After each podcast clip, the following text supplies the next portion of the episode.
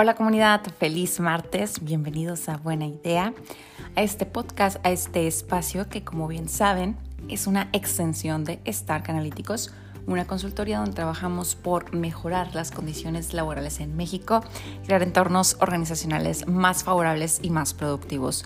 Yo soy Oralia Estrada, soy consultora en desarrollo organizacional y como saben me encanta estar aquí platicando, conversando compartiendo eh, información interesante para todos ustedes dentro de eh, pues sus espacios de trabajo, dentro de recursos humanos, dentro de sus organizaciones. La verdad es que ya los extrañaba, ya extrañaba estar en esta dinámica, en esta conversación, pero se atravesaron una serie de eh, situaciones personales que dificultaban, impedían muchísimo estar aquí, pero ya estamos de vuelta, que es lo importante, y ya con las pilas bien puestas, bien cargadas, para seguir con esta conversación, que sin duda alguna, deseo de todo corazón, sea de muchísima utilidad para todos ustedes.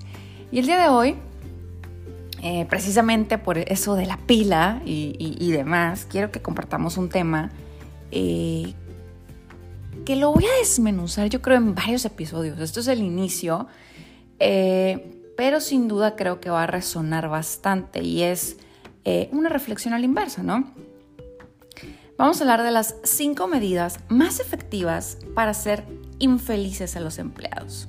Creo que la psicología inversa tal vez es un poquito más efectiva, así que vamos a verlo. ¿Cuáles son esas cinco medidas más efectivas para ser infelices a los empleados que de pronto tú puedes estar eh, teniendo, reportando en tu organización y no te has dado cuenta? O te has dado cuenta y no le has prestado atención. Si vamos a partir de la importancia de la felicidad como tal en el empleo, es porque se está estrictamente relacionada con la productividad, ¿no?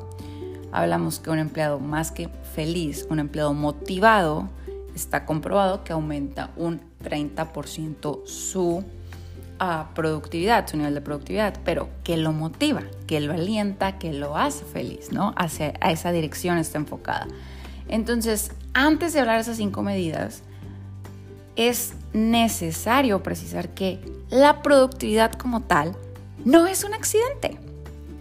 La productividad no es un accidente, siempre, siempre es el resultado de un compromiso con la excelencia, la planificación inteligente y un esfuerzo concentrado.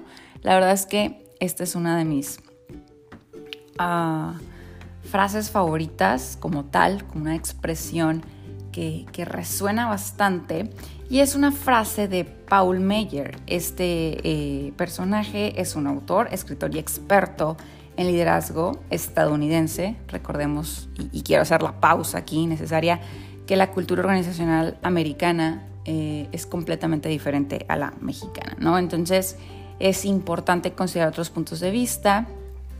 Eh, este eh, es, como les decía, un autor y escritor experto en, en liderazgo y es fundador del Leadership Management International and Success Motivation. Entonces, podemos obtener mucha información eh, relacionada al liderazgo organizacional de este autor, ¿ok?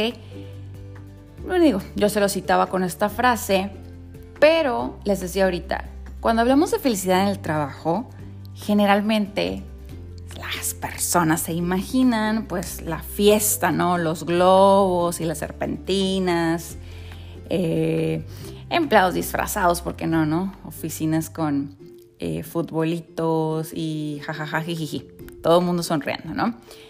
Si nos quedamos en la frivolidad o en la superficialidad de los conceptos, eh, nunca vamos a tener la felicidad eh, que realmente se requiere en las organizaciones. Tenemos que dejar la frivolidad y la superficialidad a un lado y aterrizar los conceptos correctos. En este caso, la felicidad en el trabajo es una definición comercial realmente. Lo que realmente se debe o se quiere aterrizar es hablar de bienestar laboral, ¿no?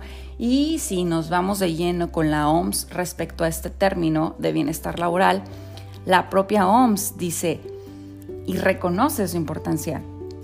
Los ambientes de trabajo saludables, eh, en este caso, lo publica como tal en el 2013 y de ahí deriva mucho del trabajo eh, del que se ha desprendido la NOM 035. La OMS dice, la salud, la seguridad y el bienestar de los trabajadores son de fundamental importancia para los propios trabajadores y sus familias y también para la productividad, la competitividad y la sostenibilidad de las empresas y por ende para las economías de los países y el mundo.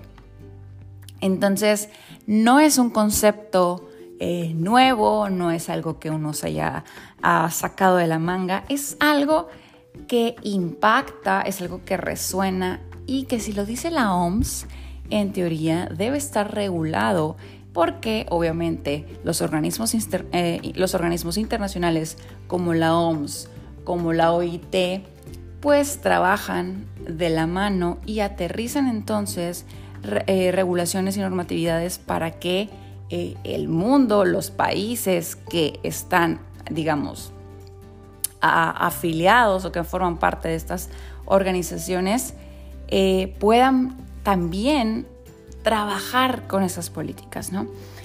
Entonces, ese es nuestro contexto.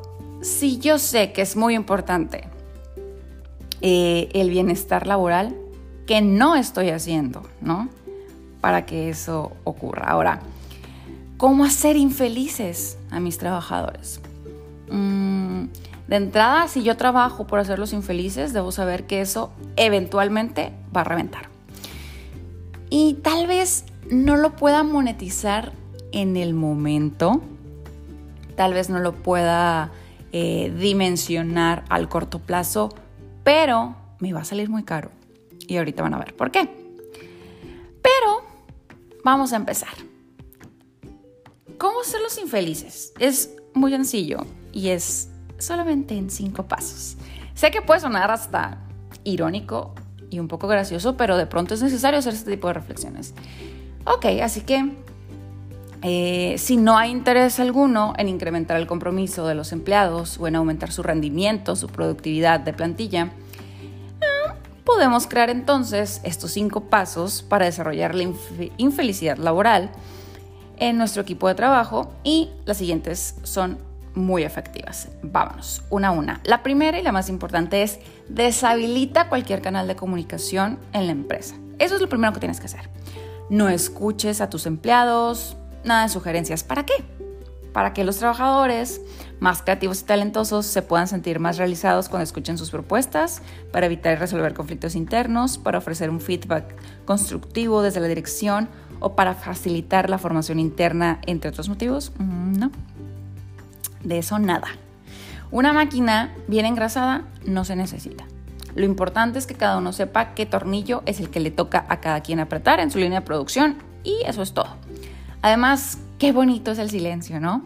Que se hace cuando uno entra, el directivo, el jefe, el supervisor, entra a la empresa y nadie dice nada.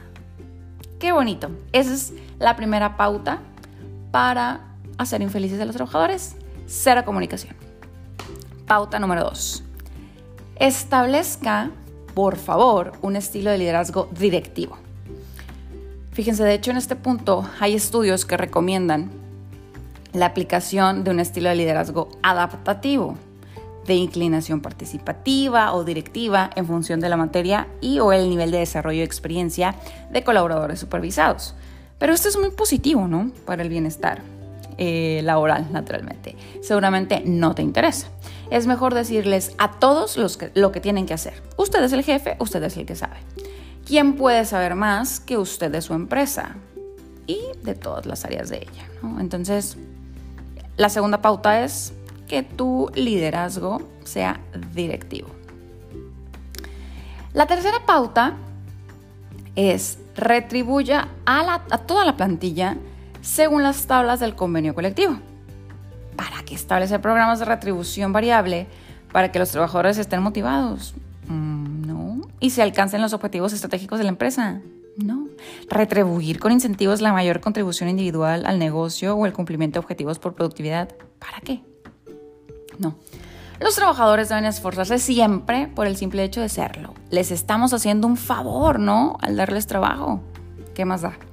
Mejor aprovecha A los que tengan un nivel de desempeño superior, mientras permanezcan en la empresa, siempre le quedarán otros cuando estos se marchen. Entonces, bastante haces tú con darles la oportunidad de trabajar totalmente.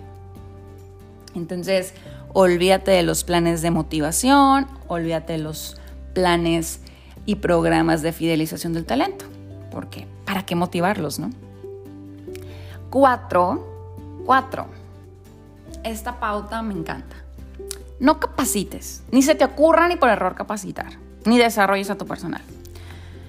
Fíjense, en este, en este punto es necesario decir que muchísimos expertos abogan por la formación como una manera de modelar las competencias y comportamientos para contribuir a los objetivos estratégicos de la empresa, incluso para aumentar el compromiso. También hablan de establecer planes de carrera, crear oportunidades para el crecimiento y el progreso de la carrera de las personas que forman mm, la plantilla laboral, ¿no? Pero pues esto no es tu prioridad tu empresa no lo precisa. Ya invierte demasiado en otras cosas, ¿no? Invierte muchísimo en la prevención de riesgos laborales y el crédito de la fundación y en otros muchos, en muchos otros créditos, perdón. Así que mm, tu temor es que si los formas van a marcharse. Entonces, ¿para qué hacerlo, verdad? Así que no, no los capacites ni los desarrolles. Y finalmente, la pauta Número 5, para cerrar con broche de oro y poder hacer infelices a tus empleados, es la siguiente. Ignora por completo el clima laboral. Un grupo bien integrado, con un objetivo claro y en el que se apoyen todos entre sí, pues es parte ¿no? de las tareas del día a día. Eh, la camaradería, el buen rollo, ¿para qué? ¿Para qué quiero que se lleven bien? ¿Para qué quiero que se comuniquen adecuadamente? ¿Para qué? No lo necesitas. Prohíbe los chascarrillos, las bromas, prohíbe también, por favor, que se generen lazos de amistad, prohíbe desde luego que sonrían, prohíbe las fiestas, las celebraciones, los cumpleaños famosos con el pastelito y la convivencia. El clima laboral no es un problema si se consigue un nivel de producción que tú has fijado. Si se están cumpliendo los objetivos, que te valga el clima laboral, ¿no? Total. Todos esos teóricos que predican que un buen estado anímico y mental de los trabajadores incrementa la productividad están muy equivocados. No les hagas caso. Tú has conseguido demostrar que se puede ser productivo sin invertir en un ambiente laboral positivo. Bueno, un poco de ausencia laboral que hayas tenido por ahí o de rotación bajas, bajas voluntarias, pero pues eso no te está costando tanto dinero, así que no te preocupes. ¡Wow! Me siento que me he desahogado un poco después de compartir esta información. Eh, todas estas recomendaciones, necesito recalcar, solamente debes seguirlas si lo que te interesa es que tu empresa desaparezca. Si lo que te interesa es no crecer, no consolidarte. Sigue estas cinco pautas. La, la infelicidad te va a salir carísima. La infelicidad es carísima y el patrón natural es ponerte unos lentes muy oscuros de la marca que tú quieras y hacer como que nada está pasando. Ignorar, omitir son los primeros pasos para las grandes caídas. Yo les decía al inicio que este tema es solamente mm, una primera aportación de eh, muchos temas que quiero desmenuzar con ustedes en relación a por qué es tan importante prestarle atención a los, a los pequeños detalles. La seguridad está en los pequeños detalles, está en la cultura organizacional. Ahí está la seguridad. Podemos tener muchos protocolos, podemos tener muchos programas, pero si no se presta atención desde el nivel más operativo hasta el más alto, esto nos va a salir muy caro. Yo quiero cerrar esta, esta sesión, este episodio, compartiendo esa expresión tan mexicana, ese dicho popular que dice, un pequeño tropiezo puede evitar una gran caída. Entonces, la reflexión para este día es, esos tropiezos que los puedo a lo mejor predecir si estoy viendo que tengo en el piso tirados algunos juguetes, lo voy a traspolar a otro escenario. Si estoy viendo en el piso que están tirados los juguetes, yo sé que tengo muy latente la posibilidad de que mi hijo se caiga. ¿Qué estoy haciendo para recoger esos juguetes y que al mismo tiempo el niño pueda jugar con ellos y yo evite riesgos, evite caídas? Vamos a desmenuzar este tema eh, con muchísima más profundidad y seriedad. Este simplemente es el rompehielo pero que creo que es un muy buen inicio. Así que muchísimas gracias por el favor de su reproducción. Espero que esta información les sirva para un ejercicio de reflexión y sobre todo que esa reflexión se transforme en acciones que pues nos cambien, ¿verdad? El clima organizacional, el clima laboral. Que tengan muy bonito día. Nos vemos la próxima semana. Hasta luego.